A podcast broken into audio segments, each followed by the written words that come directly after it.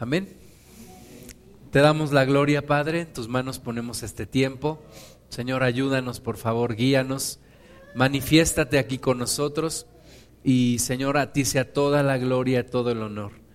Eh, abre nuestros corazones, por favor, Señor. Y que nos, nuestra mente y nuestro corazón sean receptivos a tu palabra. En el nombre de Jesús. Amén.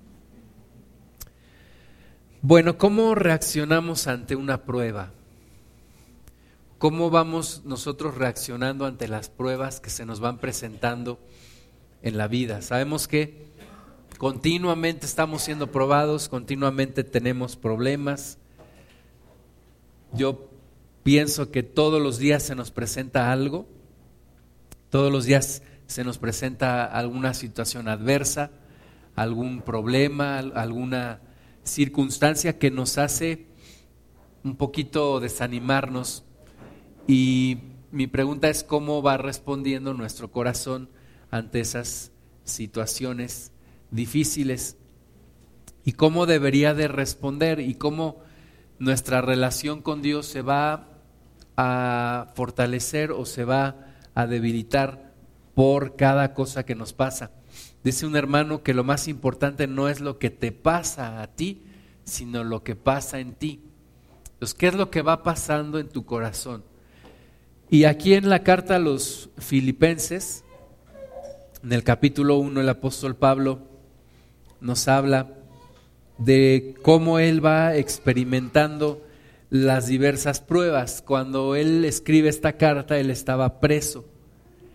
Y vamos a, ver lo que el Señor dice a través de él. Dice el versículo 3, doy gracias a mi Dios siempre que me acuerdo de vosotros, siempre en todas mis oraciones rogando con gozo por todos vosotros.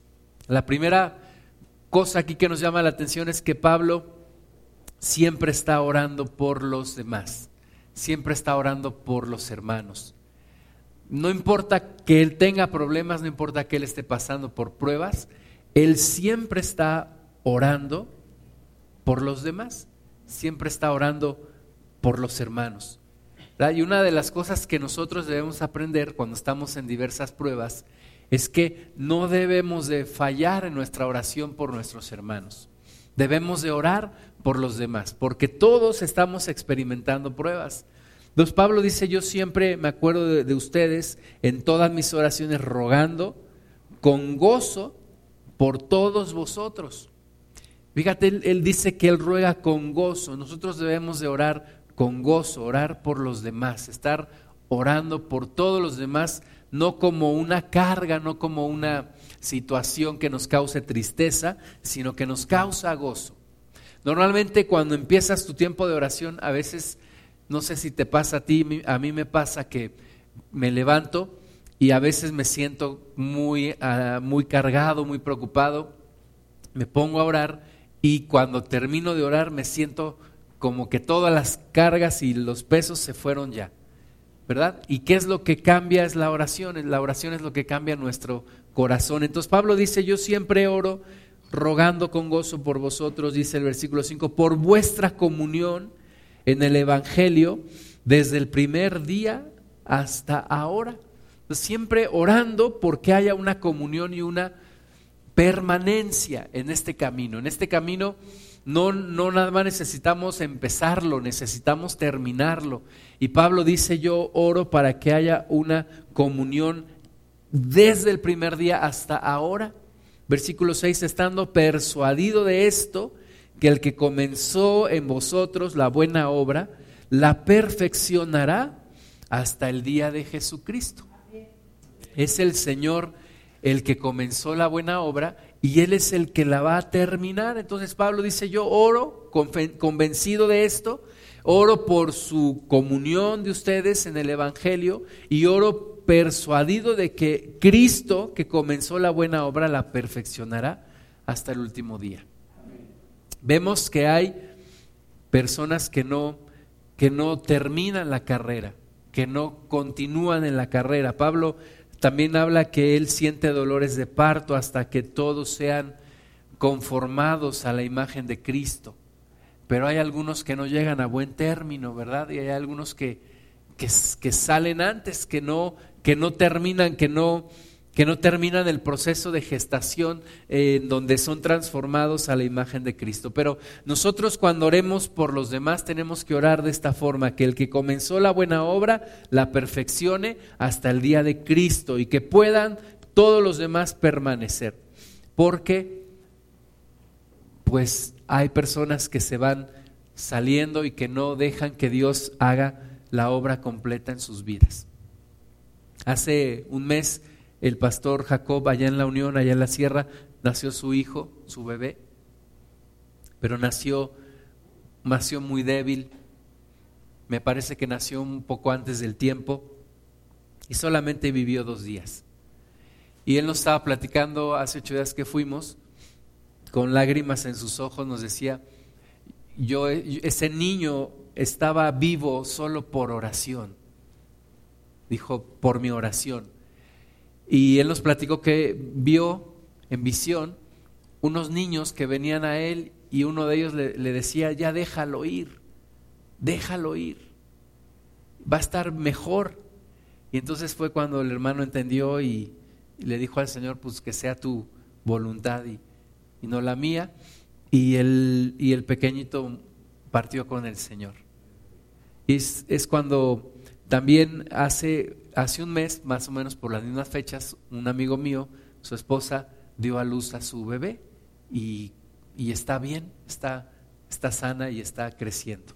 Entonces, yo me pongo a pensar algunos, así como en el aspecto físico, que algunos bebés nacen bien, terminan el proceso de gestación, los, las 42 semanas de formación en el vientre de su madre y nacen bien y, se desarrollan y crecen.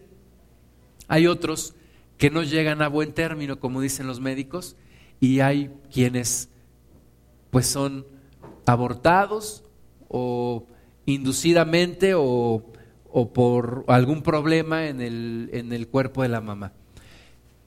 Y nosotros debemos estar orando que todos nosotros lleguemos a buen término que todos nosotros lleguemos al final del proceso, que todos nosotros alcancemos a llegar hasta el último día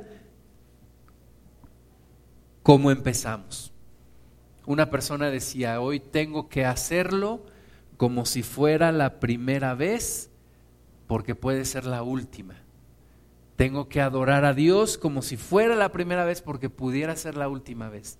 Tengo que adorar al Señor y buscarlo como, como la primera vez, como cuando empecé, porque pudiera ser la última. Buscar al Señor con la misma intensidad. Y una de las cosas que yo creo que nos va pasando conforme vamos teniendo pruebas es que nos vamos debilitando en el Señor. En lugar de que nuestro corazón se vaya fortaleciendo, nos vamos debilitando. Y algunas veces nos vamos alejando del Señor nuestro corazón se va endureciendo, se va haciendo duro. ¿Por qué? Porque no queremos lastimarnos, porque no queremos que los demás nos lastimen. Entonces el corazón se va haciendo duro y nos vamos alejando de Dios y, vamos menguando en nuestra intensidad y en nuestra expectación y en nuestra pasión por el Señor Jesús. Pero eso no debe de suceder. Pablo dice, el que comenzó la obra en ustedes, la perfeccionará, la va perfeccionando. Entonces, parte de esta palabra que yo quiero que meditemos hoy es porque yo creo que el Señor quiere renovarnos, perfeccionarnos en nuestro corazón y que nos demos cuenta que nuestro corazón se ha endurecido por las pruebas, por las situaciones difíciles, por lo que vamos viviendo. Pero Dios lo quiere renovar dice el versículo 7, como me es justo sentir esto de todos vosotros, por cuanto os tengo en el corazón y en mis prisiones. Fíjate, Pablo estaba prisionero, estaba encarcelado. Dice, y en la defensa y confirmación del Evangelio, todos vosotros sois participantes conmigo de la gracia. Es un hombre que está encarcelado, pero que dice yo estoy persuadido que Dios terminará la obra en ustedes, y si estoy persuadido que Dios terminará la obra en ustedes, es porque también estoy persuadido que Dios terminará la obra en mí. Versículo 8, porque Dios me es testigo de cómo os amo a todos vosotros con el entrañable amor de Jesucristo. ¿Quién de nosotros pudiera decir esto? Dios es testigo de cómo les amo con un entrañable amor de Jesucristo. Necesitamos que Dios incremente el amor en nosotros. Necesitamos que el Señor incremente en nuestro corazón el amor que tenemos hacia los hermanos y el amor que tenemos hacia Cristo. Dice el versículo 9, y esto pido en oración, que vuestro amor abunde aún más y más en ciencia y en todo conocimiento. ¿Sí? Pablo ora también para que el amor abunde, para que el amor se incremente. Dice que aún más en ciencia y en todo conocimiento. necesitamos nosotros pedirle al Señor que el amor vaya incrementando y no disminuyendo, que el amor se vaya incrementando hacia Él, hacia los demás, hacia nosotros mismos, y no disminuyendo, porque muchas veces el amor se va disminuyendo por la rutina, por los afanes, por las caídas, por las situaciones adversas, se va terminando el amor, pero Pablo ora para que el amor abunde más y más en ciencia y en todo conocimiento. Dice el versículo 10, para que aprobéis lo mejor a fin de que seáis sinceros e irreprensibles para el día de Cristo llenos de frutos de justicia que son por medio de Jesucristo para gloria y alabanza de Dios. Entonces, que vayamos abundando cada vez más en estos frutos para justicia y para, y para gracia y para gloria del Señor.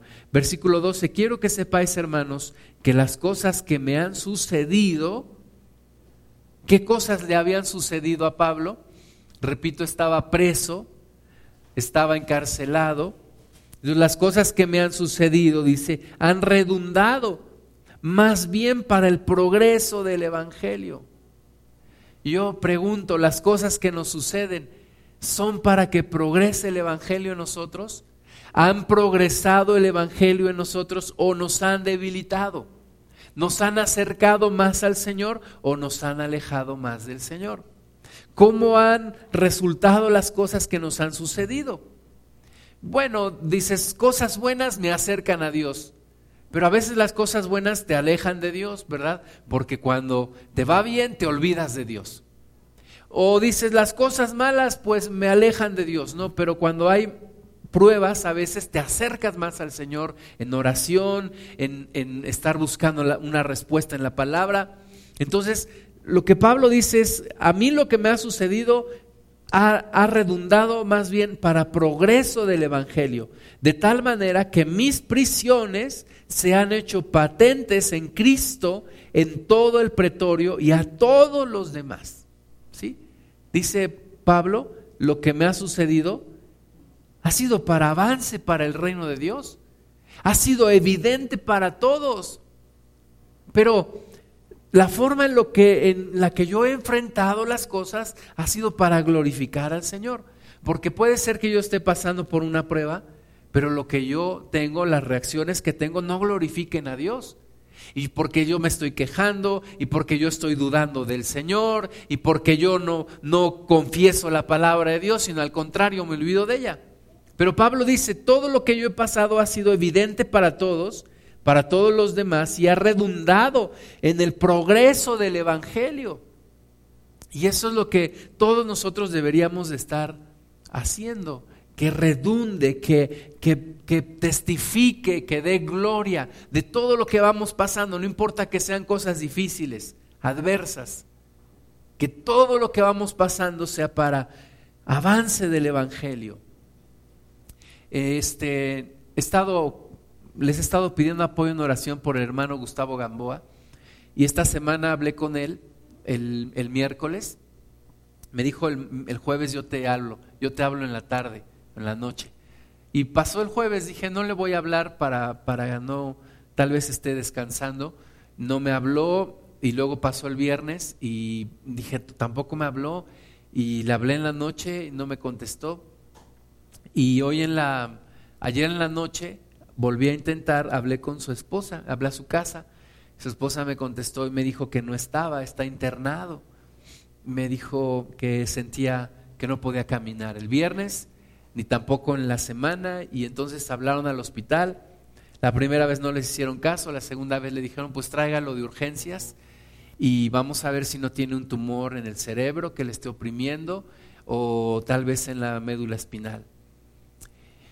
Y en, días pasados platicaba yo con Miguel López, me decía, ese dolor, ese dolor en la espalda que parece como de la, lo que le llaman la ciática, me dijo él, yo lo conozco bien, porque cuando mi hermana murió de cáncer, tuvo ese dolor.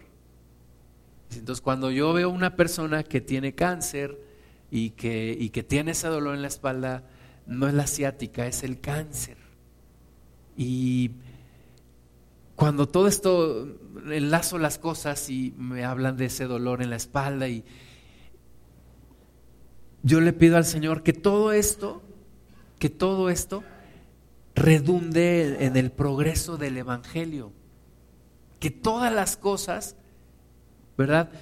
sean para bendición, para salvación de nuestra propia alma y de los que están alrededor, de los que están presenciando nuestras pruebas, de los que ven nuestra vida, de los que observan nuestras reacciones. ¿Sí? Y hoy en la, en la mañana estuve repitiendo un canto, lo escuché, lo volví a escuchar y lo volví a escuchar, y este canto dice, no temeré, solamente creeré. No temas, solamente cree, le dijo el Señor a esa mujer. Quitaré tu afrenta, dice en los profetas. Yo estaba pensando en, mi hermano, en mi hermano Gus Gamboa, decía que solamente crea, Señor. Que no tema, que solamente crea, que cuando lo meten al hospital y los médicos le dicen que no tema, que solamente crea que solamente crea y que todo esto redunde y termine en un avance para el Evangelio que el Evangelio avance, que el Evangelio se cumpla, que su alma no se pierda. Y lo mismo oro para todos nosotros, que el, nuestra alma no se pierda, no se desanime. ¿Verdad? Qué fácil hubiera sido para el apóstol Pablo estar en la prisión y decir, pues todo esto me saco yo por andar predicando el Evangelio. Y, y yo mejor ya voy a dejar todo esto. ¿Verdad? Pero no, él fue fiel hasta el final. Y la Biblia nos, nos relata en el libro de Hechos que finalmente se le permitió a Pablo estar en una casa, se le permitió ver a la gente que él quiso ver, pero finalmente murió decapitado. ¿Por qué? Por causa del Evangelio. Y nunca, nunca negó su fe. Entonces, todos nosotros quisiéramos, obviamente, no tener una muerte así, morir decapitados, pero lo que sí quisiéramos todos es terminar la carrera bien. Terminar bien la carrera, terminar en el Señor. Ahora, no pienses en el último día de tu vida sin pensar en el trayecto de tu vida, porque esto debe de suceder todos los días, todos los días. Todos los días el Evangelio debe de avanzar más en mi vida y no retroceder.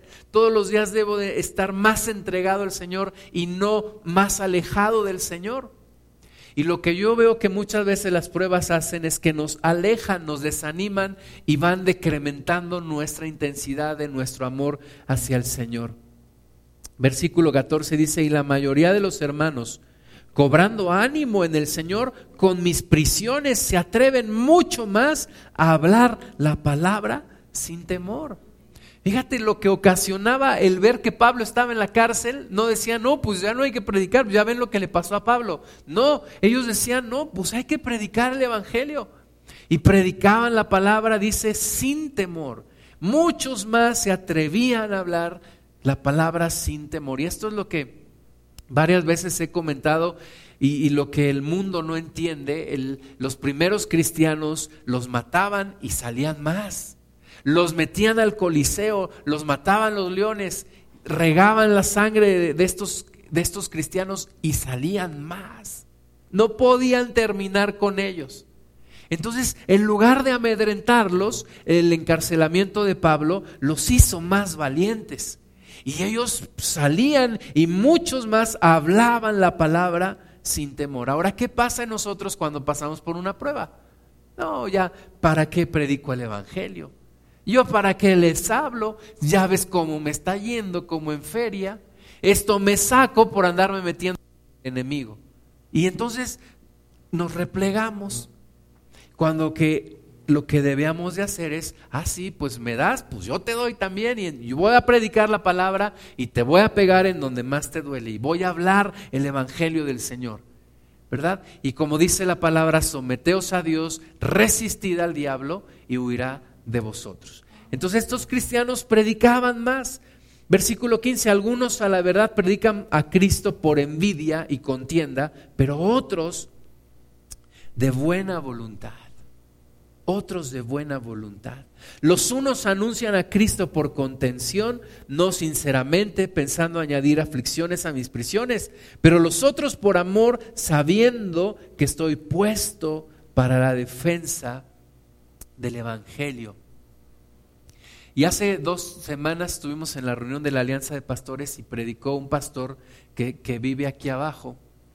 Y este hermano, yo sabía que estaba enfermo. Incluso una vez mi esposa y, mis hijos y yo fuimos a buscarlo. Pensábamos que vivía en, el instituto y no vive ahí, vive en otro lugar. En total que no lo pudimos encontrar.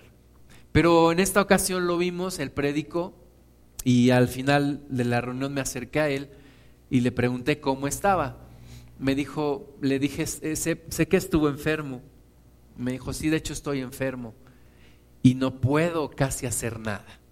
Entonces me platicó que, todo fue por una garrapata que le, se le pegó al cuerpo, le transmitió unos, unos, unos bichos y nunca, nunca se dio cuenta.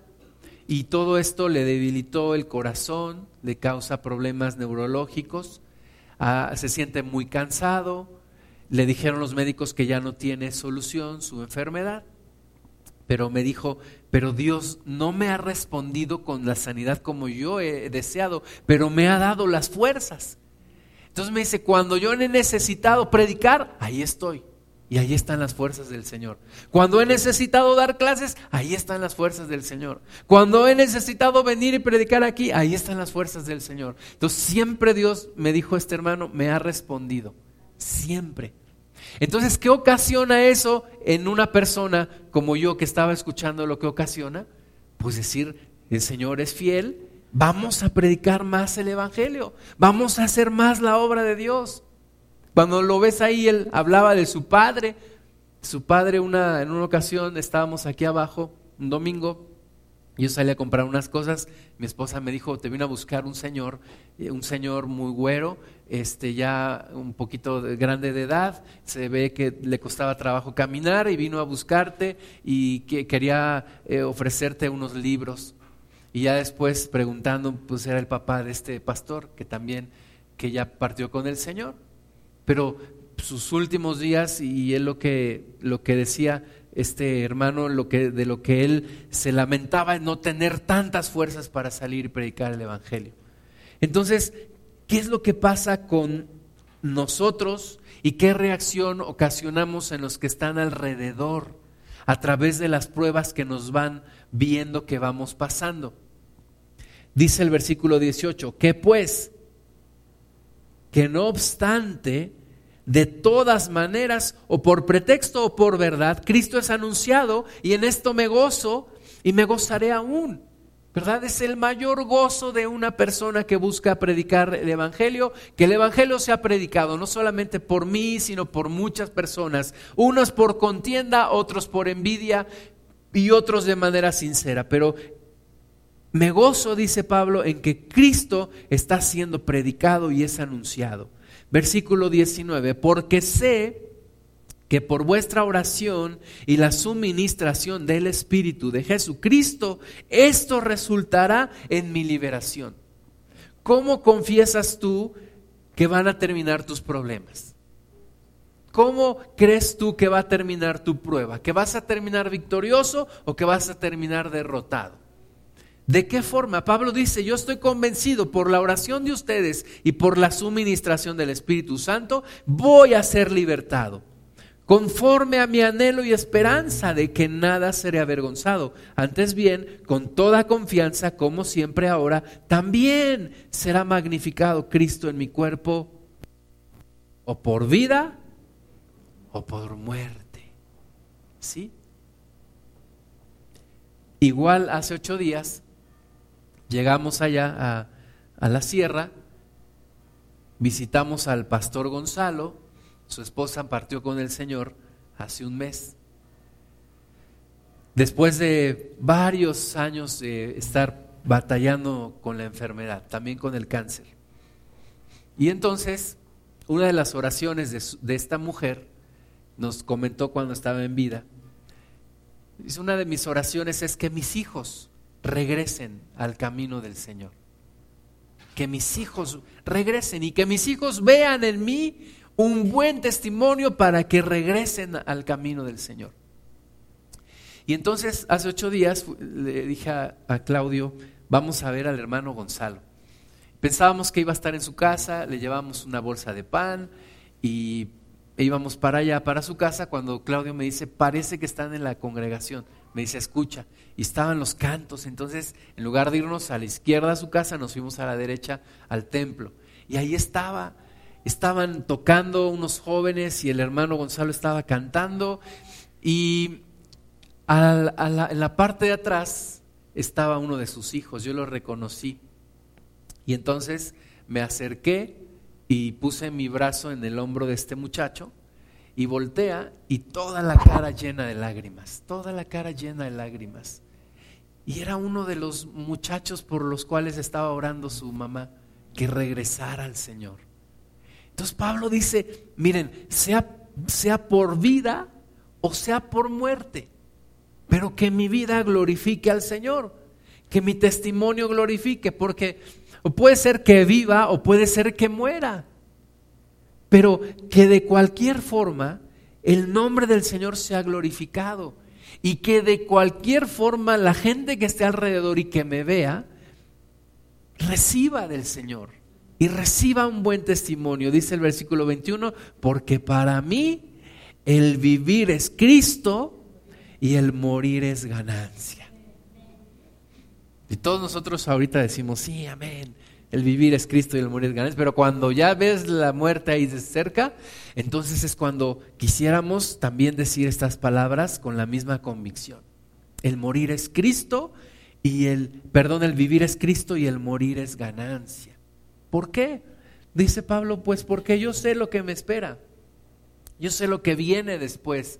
Eh, Pablo mismo dice que fue arrebatado al cielo para ver cosas que no es, y para escuchar cosas que no le está permitido ver ni oír a los hombres. Pablo dice que él estuvo en el cielo y regresó. Algunos piensan que fue cuando lo apedrearon y pensaron que estaba muerto y lo dejaron ahí, lo habían arrastrado afuera de la ciudad y lo apedrearon y pensaron que estaba muerto. Algunos piensan que fue ahí cuando él fue arrebatado al cielo. No sabemos realmente cuándo fue, pero Pablo tuvo una experiencia que le, que le, hace, que le hace tener una convicción de que es mejor morir que vivir. Es mejor morir que vivir. Y, no, no, soy islámico y no soy este, suicida. Pero Pablo tuvo esa visión que le hace saber convencidamente que es mejor la muerte que la vida en Cristo en Cristo, porque si no estás en Cristo, pues mejor vivir y tener la oportunidad de arrepentirse.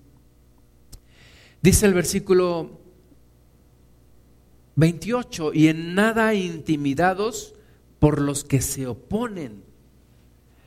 El diablo busca intimidarte a través de las pruebas, a través de los problemas, a través de las aflicciones y te lanza amenazas. Pero Pablo dice, no, en nada estemos intimidados por los que se oponen, que para ellos ciertamente es indicio de perdición, mas para vosotros de salvación, y esto es de Dios. Porque a vosotros os es concedido a causa de Cristo no solo que creáis en Él, sino también que padezcáis por Él. ¿A quién le gusta ser salvo por Cristo? Amén. ¿A quién le gusta padecer por Cristo? Ay, sí, cómo no. ¿Sí? Nos es concedido no solamente vivir por Él, también nos es concedido padecer por Él, teniendo el mismo conflicto que habéis visto en mí y ahora oís que hay en mí. Yo les animo que haya, que haya una búsqueda de Dios que nos, que nos haga renovarnos, que nos haga acercarnos más a Él, que nos quite la dureza de corazón, que nos quite esa dureza que se nos va haciendo en nuestro corazón por causa de los diversos problemas, por causa de las situaciones. Las cosas no nos salen como queríamos, no son tan fáciles como nosotros pensábamos y eso muchas veces nos va desanimando.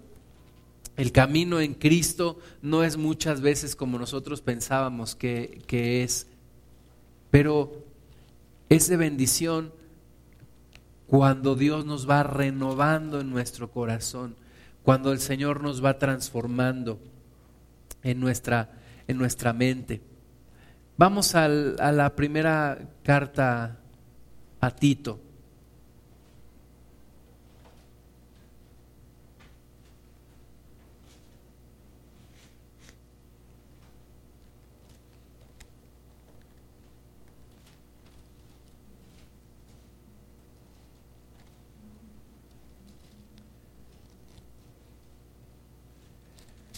Primera carta a Tito.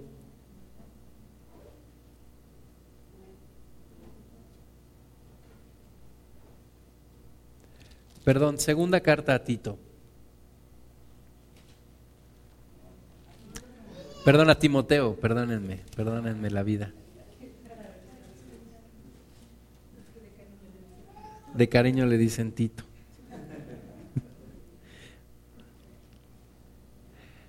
Recomendaciones que le da el apóstol Pablo a Timoteo.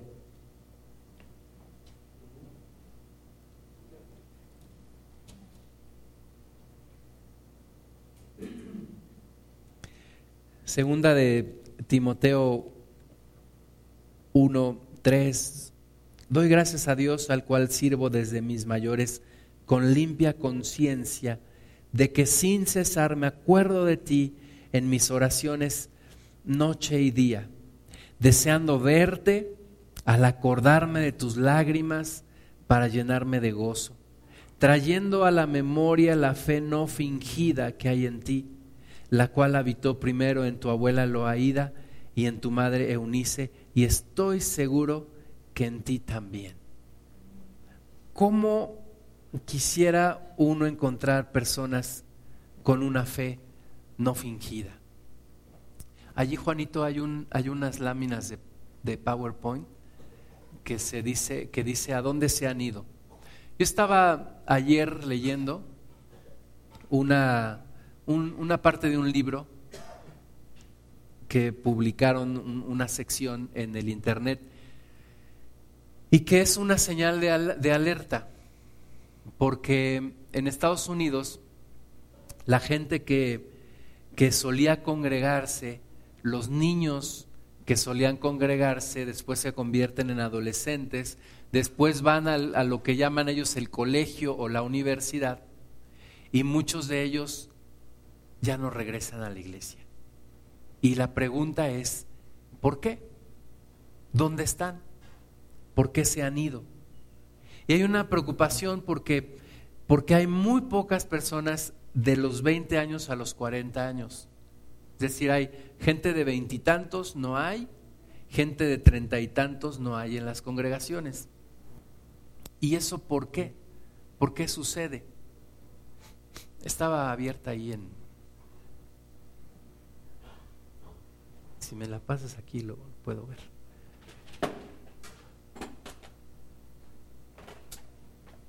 Nada más que ya se apagó. Bueno, si me la pones ahí ahorita la pongo. Entonces, ¿qué es lo que está sucediendo?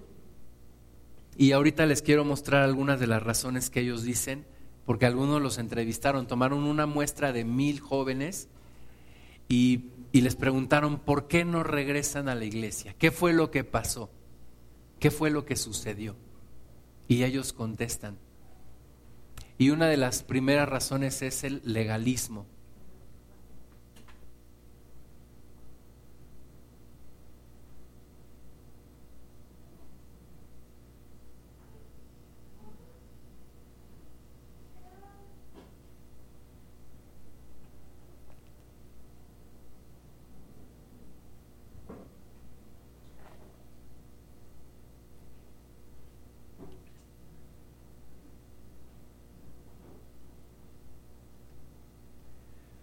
Entonces ahí está esa, esa, esa imagen de esa niña con su mamá y ¿dónde están los jóvenes? Si le das a la siguiente, por favor, Juanito.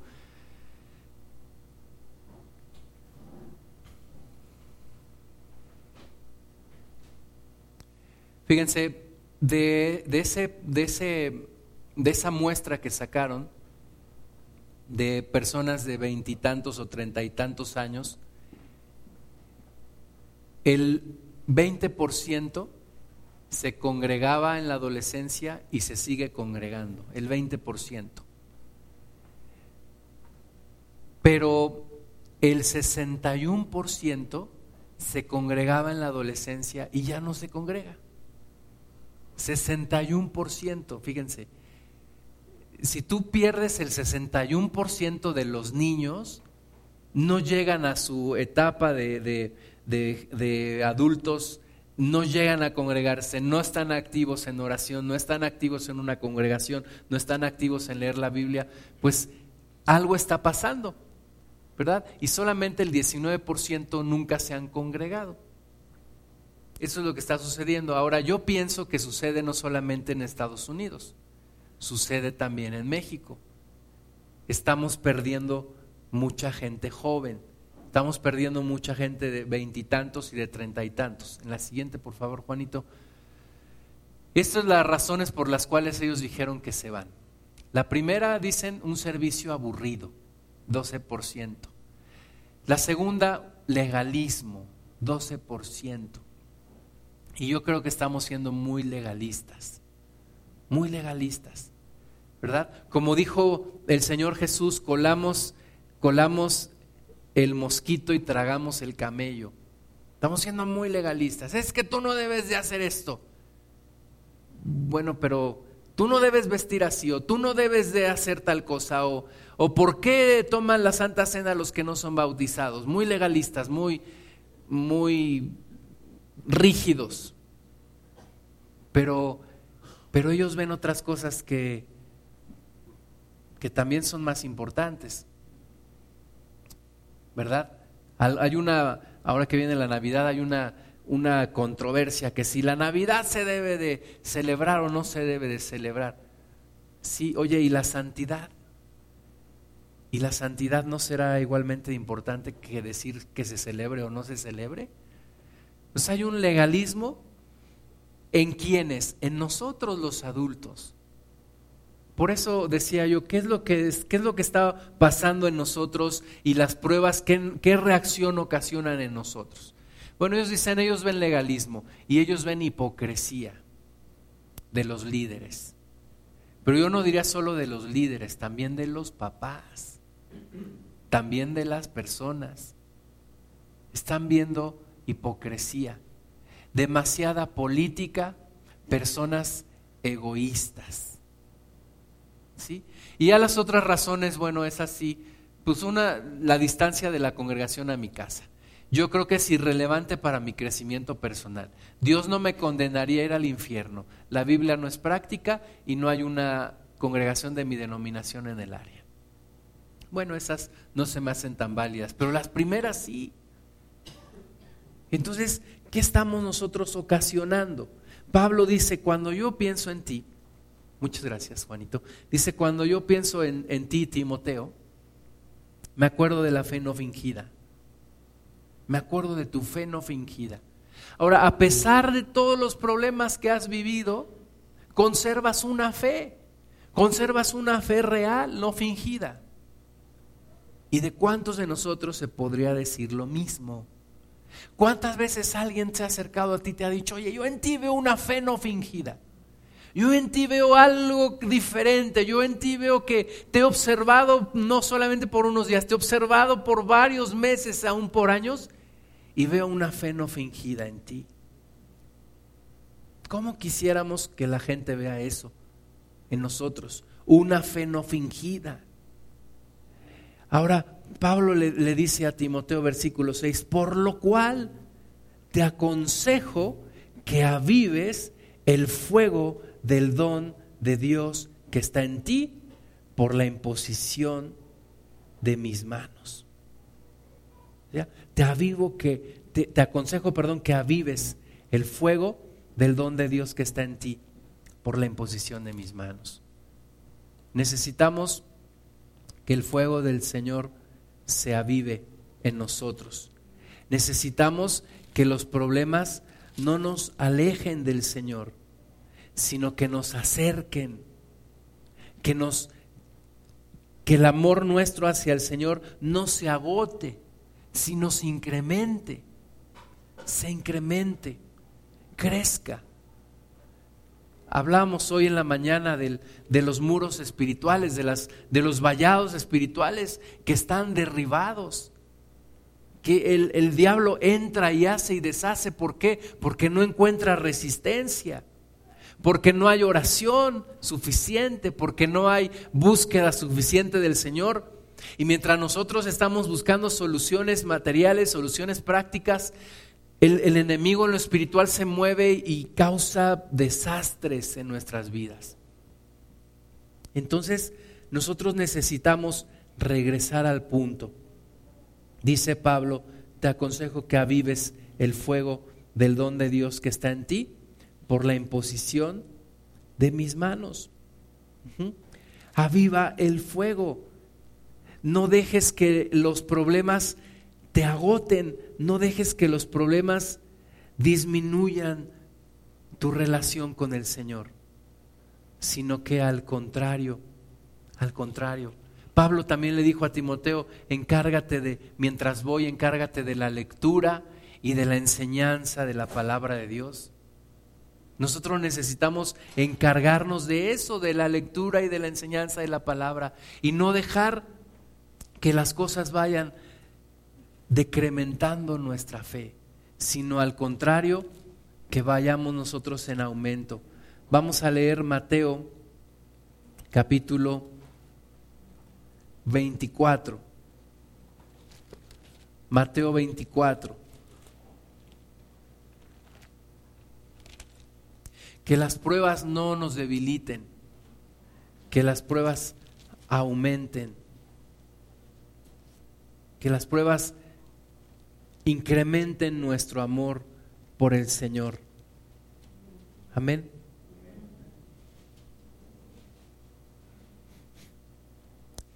Mateo 24, 3, y estando él sentado en el monte de los olivos, los discípulos se le acercaron aparte diciendo, dinos cuándo serán estas cosas ¿Y qué señal habrá de tu venida y del fin del siglo?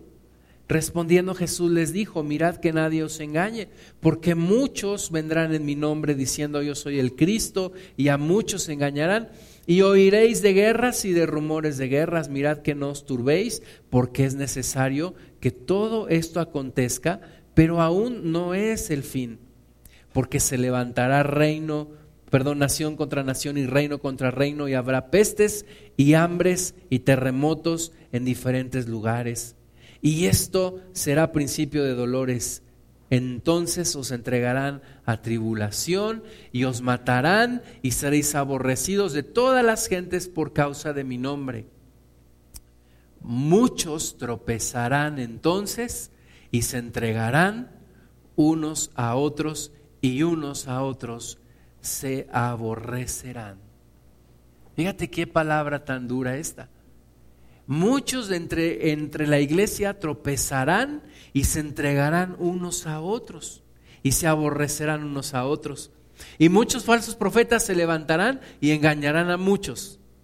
Y por haberse multiplicado la maldad, el amor de muchos se enfriará. El amor de muchos se enfriará. ¿Y qué tengo que tener yo cuidado? Que mi amor no se enfríe. Que mi amor hacia el Señor no se enfríe. Que, mi, que la misma disposición que yo tenía para las cosas de Dios al principio permanezcan y aún se incrementen. Crezca ese amor por el Señor. Vemos cosas tremendas en estos días, esta semana un temblor en, en Chile que hubo 11 muertos hasta donde se sabe, amenazas de tsunami, vimos también a estos mexicanos que bombardearon en Egipto, estamos viendo la migración de sirios hacia Europa y algunos los reciben y otros no. Estamos viendo guerras y rumores de guerras, que por ahí se habla de que Rusia está levantando a, algunos proyectos militares allá en Medio Oriente y algunos se preguntan ¿y qué están haciendo o para qué se están preparando? Guerras y rumores de guerras. Y vemos la maldad que se está incrementando y vemos el amor de muchos que se está enfriando. Más el que persevere hasta el fin, este será salvo y será predicado este Evangelio del reino en todo el mundo para testimonio a todas las naciones y entonces vendrá el fin. ¿Sí? Entonces, ¿qué debo de tener cuidado? Que mi amor no sea enfriado, que mi amor no se enfríe, que busque yo al Señor con la misma disposición que la primera vez que busque yo al Señor más y más y más, que las pruebas no me debiliten en esta búsqueda del Señor. Mateo 25, entonces el reino de los cielos será semejante a diez vírgenes que tomando sus lámparas salieron a recibir al esposo. Cinco de ellas eran prudentes y cinco insensatas. Las insensatas tomaron sus lámparas tomando sus lámparas, perdón, no tomaron consigo aceite, mas las prudentes tomaron aceite en sus vasijas juntamente con sus lámparas. Y tardándose el esposo, cabecearon todas y se durmieron. Es una realidad que el esposo se tardó. Es una realidad que el esposo iba a llegar. Pero cinco dijeron, va a venir, no sabemos cuando entonces tomaron sus lámparas, las llenaron de aceite, pero aparte tomaron más aceite con ellas. Pero las otras dijeron, ah, pues yo creo que no tarda. Y entonces simplemente llevaron sus lámparas con aceite. Y todas se durmieron por el cansancio. Y a la medianoche se oyó un clamor. Aquí viene el esposo, salid a recibirle. Entonces todas aquellas vírgenes se levantaron y arreglaron sus lámparas. Y las insensatas dijeron a las prudentes, dadnos de vuestro aceite, porque nuestras lámparas se apagan. Y ahorita me estaba acordando cuando yo era niño veía una caricatura de un oso que salía con el pato Donald y que cuando lo ponían a recoger la basura, no sé si ustedes lo vieron, y entonces ya recogió toda la basura y la puso en un costal, vino el aire y sopló y lo regó todo. Y entonces el oso se ponía ahí todo loco. ¿Qué voy a hacer ahora? Y se ponía a moverse así. De repente le digo a mi esposa, así cuando estás bien apurada, así me recuerdas ese oso. Pero aquí ahora las, las, las mujeres, ¿no? Las, las, mujeres vírgenes se levantan como ese oso y dicen, viene el esposo, viene el esposo, se nos acabó el aceite, se nos acabó el aceite. ¿Y ahora qué hacemos? Le dicen a las que estaban ahí, denos ustedes. Pero ellas bien sabias dijeron, no. Versículo 9, para que no nos falte a nosotras y a vosotras, id más bien a las que venden y comprad para vosotras mismas. ¿Verdad? Eran prudentes y aquí, aquí la enseñanza es que tú no me puedes pasar de tu fe a mí. Tú no me puedes pasar de tu amor a Cristo a mí. ¿Sí? No le van a decir a mi esposa. Tú no, tú no me puedes pasar de tu amor a mí. ni de tu fe, ni de tu devoción, ni de tus tiempos con el Señor. Yo necesito tener una buena reserva de mi amor por el Señor para que no me falte cuando el Señor ya viene. En Estados Unidos, en tiempos de la Segunda Guerra Mundial, se veían a los hombres salir de su casa y muchos de ellos casados y una mujer despidiéndolos en la puerta de su casa. Y de repente llegaban las notificaciones a los hogares en donde decían que la persona ya había muerto, el hombre que había salido de casa había muerto en el frente de batalla y se había convertido en un héroe. Pero en otras muchas casas no llegaba tal notificación. Y la mujer, en muchos casos, buscaba a otra persona.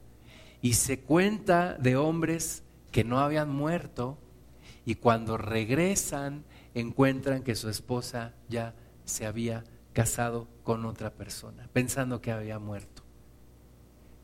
Y de acuerdo a esta palabra, si cinco eran prudentes, cinco insensatas, 50% de la iglesia está en riesgo de olvidarse de su esposo. 50% de la iglesia es muy probable que se le acabe su aceite, que se le acabe su amor por el Señor. ¿Qué hace que se acabe el amor por el Señor? Una de las cosas nos dice la parábola del sembrador, son los afanes de este siglo. Otra de las cosas nos dice la parábola del sembrador son los problemas, las aflicciones. Entonces, seamos como las vírgenes prudentes, que no solamente tienen su lámpara encendida, sino que tienen su buena reserva de aceite ese aceite se destila todos los días. ¿Dónde? En tu cuarto con el Señor. En tus rodillas. Ese aceite se va destilando. ¿Sí? Ese aceite del cual se llenaban estas lámparas es un aceite de, de olivas machacadas.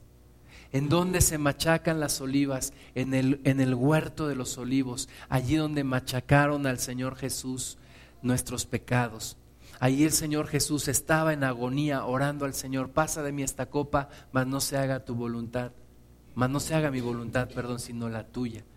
Allí se machacaron las olivas y de ahí salió el precioso aceite. ¿De dónde voy a obtener el aceite para mis lámparas, para que mi lámpara no se acabe? De mi oración de todos los días, de mi búsqueda del Señor porque mis problemas y mis adversidades me van alejando de Dios. Pero yo debo de estar continuamente buscando que fluya ese aceite, ese aceite para estar con el Señor. Amén. Necesito más aceite. Apocalipsis 2.1.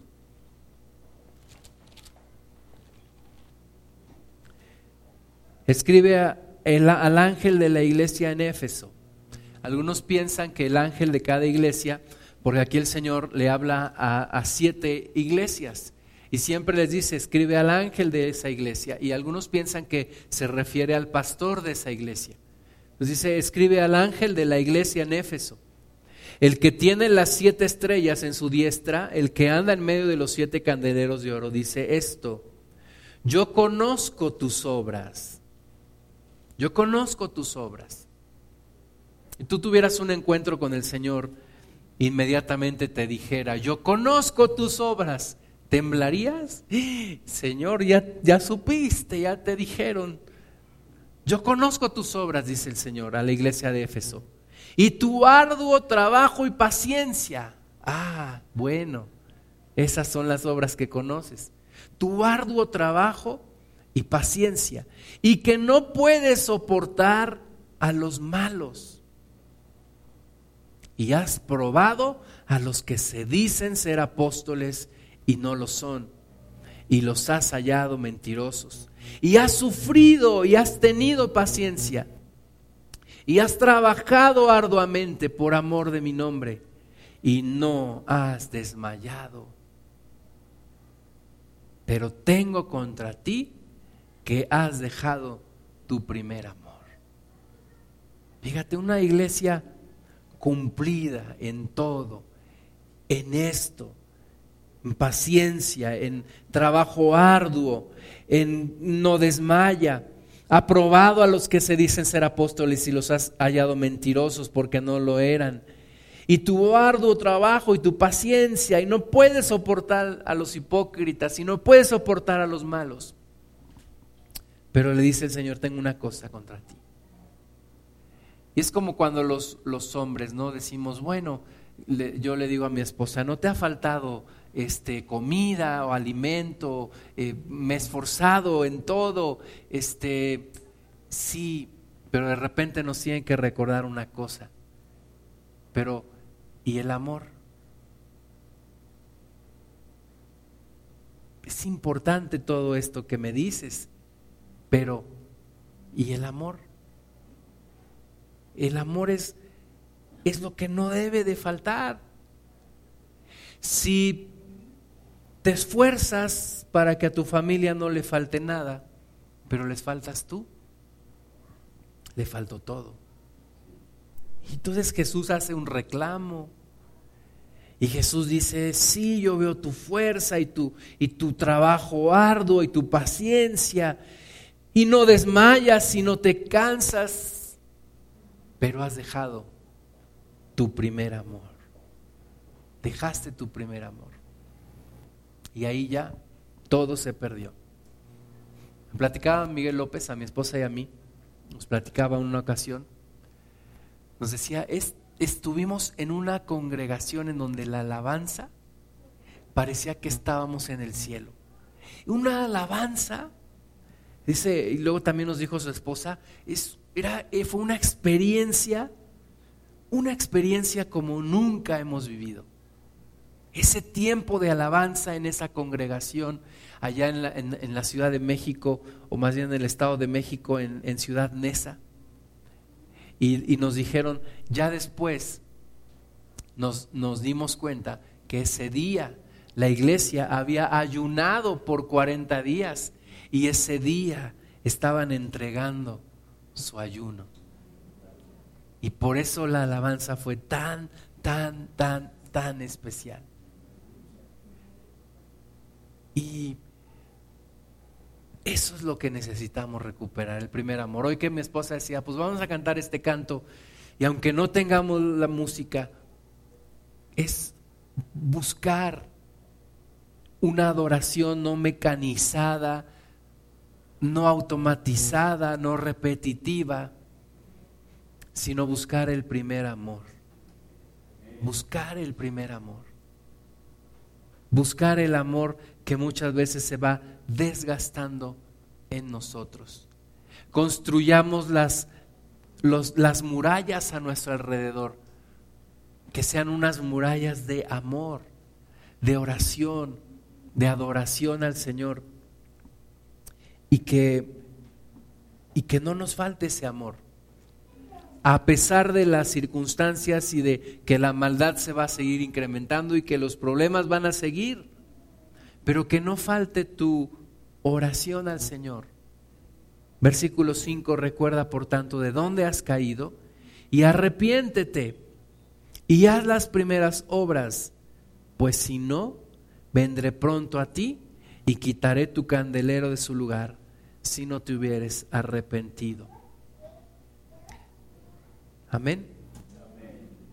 Final del versículo 7, al que venciere le daré a comer el árbol de la vida, el cual está en medio del paraíso de Dios.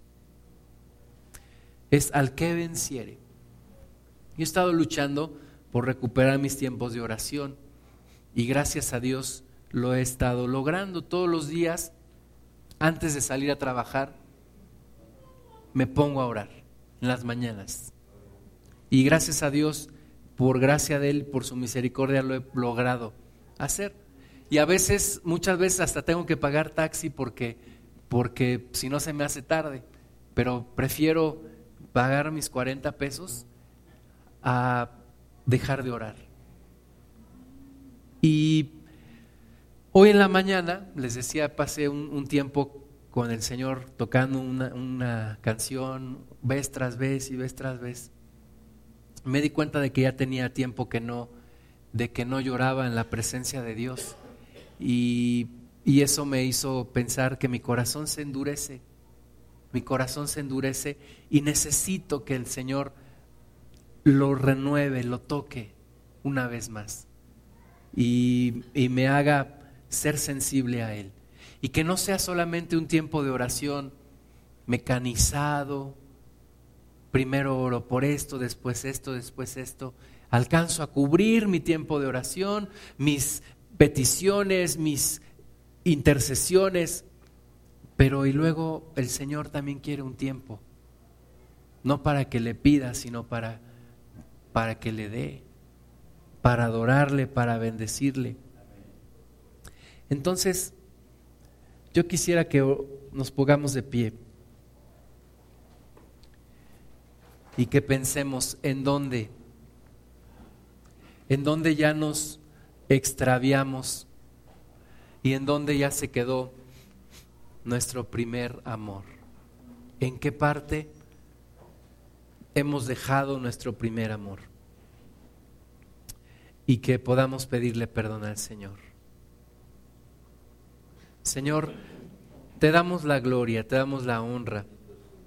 Padre, gracias te damos por las diversas pruebas, porque como hemos leído, somos dignos de participar en tu salvación, pero también en tus padecimientos.